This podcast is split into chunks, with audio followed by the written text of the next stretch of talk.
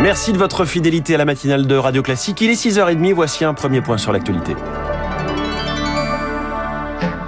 La matinale de Radio Classique avec François Geffrier. Et avec le journal essentiel de Charles Bonner qui commence ce matin par le prix de l'eau, il monte. Des hausses inégales selon les régions à près de 30% dans certaines communes du Puy-de-Dôme, quasiment nul ailleurs. La gestion de l'eau n'est pas nationale contrairement au gaz, mais les prix du premier sont souvent liés à ceux du deuxième. Alexandre Mayol est maître de conférence en économie à l'Université de Lorraine. Il y a un mauvais alignement des planètes. Voilà, pour le dire de manière simple, on conjugue à la fois un effet de l'inflation qui est dû à l'augmentation des prix de l'énergie. Du moment où on a une source ou un captage, il faut la mener jusqu'au robinet du consommateur. Et entre les deux, il y a énormément d'opérations. Une opération évidemment d'extraction, de traitement de l'eau et ensuite d'acheminement dans le réseau de distribution. Et ensuite, il y a une deuxième raison qui est en lien avec la sécheresse qui impose de réorganiser le réseau et de rénover le réseau. Et donc tout ça conjugué explique en fait que euh, les charges des collectivités peuvent augmenter. Alexandre Mayol, joint par Charles Ducrot, l'inflation de l'énergie qui pèse sur les boulangers, ils pourront profiter de reports de cotisations et de charges, promet Bruno Le Maire qui recevait leurs représentants hier. De son côté, Elisabeth Borne termine ses consultations avec les partenaires sociaux sur la réforme des retraites aujourd'hui. Et on revient sur ces deux sujets, les boulangeries et les retraites dans le détail dans le journal de l'économie dans quelques instants. C'est une autre crise que le gouvernement peine à régler, Charles, la crise du système de santé. Il y a les hôpitaux débordés, les médecins de ville en grève et ceux qui tentent d'absorber le flux, les régulateurs du SAMU qui gèrent 38 millions d'appels par an et en pleine triple épidémie, Covid, grippe et bronchiolite, forcément les délais s'allongent. Yann Rouet, le co-président de l'Association française des assistants de régulation médicale. 30 minutes à décrocher un appel au 15, c'est juste inadmissible. Pour un simple conseil médical pour un enfant qui a de la fièvre, par exemple, euh, des fois ça peut attendre euh, l'heure, voire euh, 4h30 dans certains départements. On est aussi obligé de gérer maintenant les entrées aux urgences. Donc euh, bah, les gens qui se présentent aux urgences, ils sont orientés vers le 15 directement. Et c'est au 15 de donner son aval pour que les gens puissent être admis aux urgences. Ça nous fait double boulot. On a peur de passer à côté de quelque chose de gravissime. Hein. Euh, avec la charge de travail, là en ce moment on fait un peu d'abattage. Donc euh, les questionnements qu'on fait sont pas forcément Et l'agressivité des gens fait aussi qu'on peut perdre nos moyens derrière. Il y a plein de circonstances qui font que on estime que c'est dangereux à l'heure actuelle. Ouais. Le cri d'alerte de Yann Roux est recueilli par Rémi Pfister. Le Covid et ses vagues successives, la crainte d'une nouvelle venue de Chine. L'Union européenne veut harmoniser les contrôles. En réponse, la Chine menace de contre-mesures. Le Covid qui continue donc de secouer le système de santé trois ans après son apparition. C'était début 2020, une époque d'incertitude et d'impréparation. C'est ce que révèle un rapport de l'inspection générale des affaires sociales dévoilé ce matin par le Parisien aujourd'hui en France.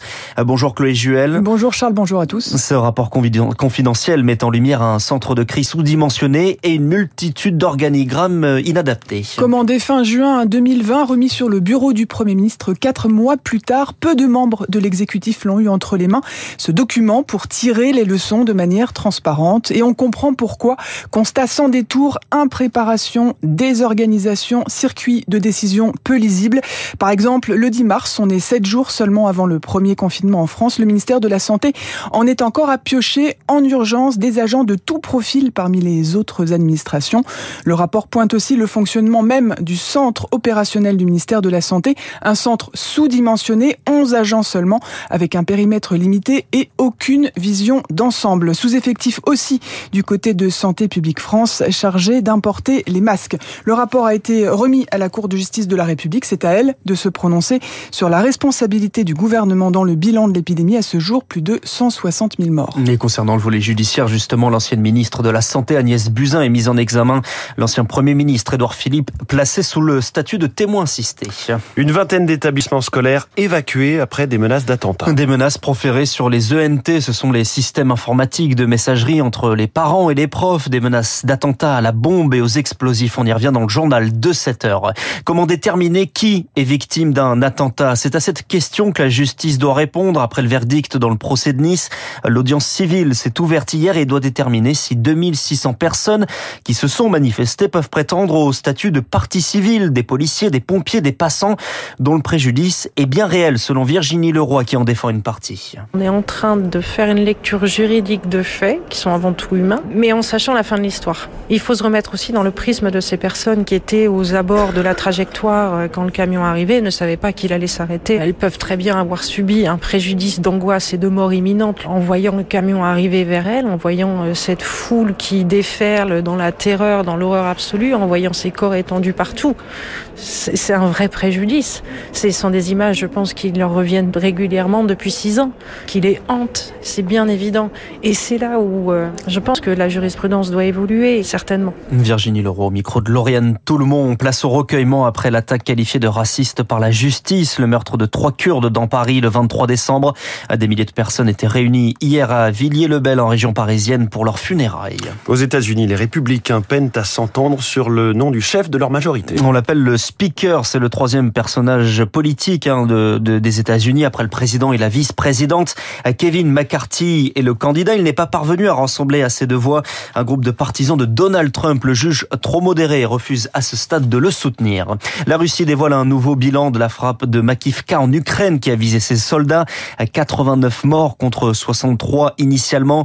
Une transparence inhabituelle du régime qui pointe la responsabilité dans l'utilisation par ses militaires de leur téléphone portable dans la nuit du Nouvel An.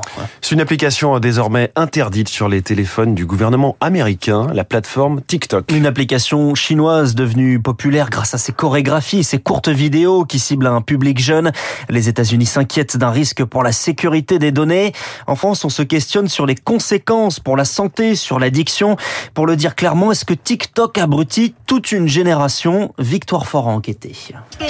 Des vidéos très courtes que l'on zappe d'un coup de doigt mécaniquement. Mais lorsque l'on regarde le compteur du temps quotidien passé sur TikTok, ça dépasse pas les deux heures. Moi, pendant les vacances, ça, me dit euh, trois heures à peu près. Redouane et Garant sont 17 ans. On ouvre l'application un peu tout le temps, dès qu'on s'ennuie un petit peu. Vu que je suis insomniaque, j'ai besoin de me fatiguer un peu les yeux. Est-ce que vous considérez que euh, c'est une forme d'addiction Moi, je pense que oui. Genre, très clairement, je trouve qu'on devient de moins en moins capable de rester concentré sur quelque chose. On a plus de mal à lire des livres ou à regarder des choses. Être scotché sur TikTok, c'est la réponse naturelle du cerveau et c'est tout le problème pour Stéphane Clerget, pédopsychiatre. C'est comme un gros sac de bonbons. Chaque petite vidéo déclenche un mini plaisir.